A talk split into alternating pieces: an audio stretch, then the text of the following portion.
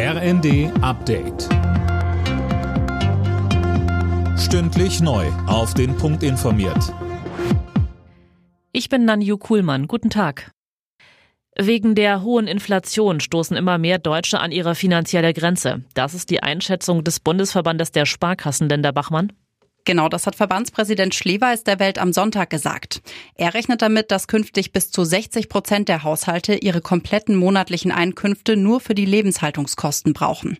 Vor einem Jahr betraf das nur etwa 15 Prozent. Die Sparkassen rechnen damit, dass sich die Situation im Herbst und Winter noch deutlich verschärft, besonders für Menschen mit kleinen und mittleren Einkommen. Vor dem ukrainischen Unabhängigkeitstag am Mittwoch rechnet die Regierung in Kiew verstärkt mit russischen Angriffen. Das hat Präsident Zelensky gesagt. Unterdessen ist das AKW Saporischia erneut beschossen worden. Ob von Russland oder der Ukraine ist unklar.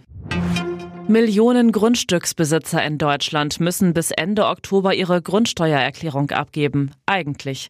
Finanzminister Lindner zieht jetzt eine Fristverlängerung in Betracht, Manuel Anhut. Ja, das hat Lindner beim Tag der offenen Tür der Bundesregierung im Gespräch mit Bürgern gesagt. Zahlreiche Eigentümer hängen mit der Erklärung hinterher, weil die Steuerplattform Elster im Juli wegen technischer Schwierigkeiten teils nicht erreichbar war.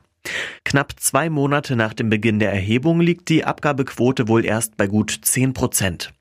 Ab 2025 soll eine neue Grundsteuerberechnung gelten. Dafür braucht es die Daten der Eigentümer. Bei den European Championships in München gibt's eine weitere Goldmedaille für Deutschland. Im Para-Kajak-Einer gewann Edina Müller aus Hamburg über 200 Meter. Damit beenden die Parakanutinnen die EM mit vier Medaillen. Alle Nachrichten auf rnd.de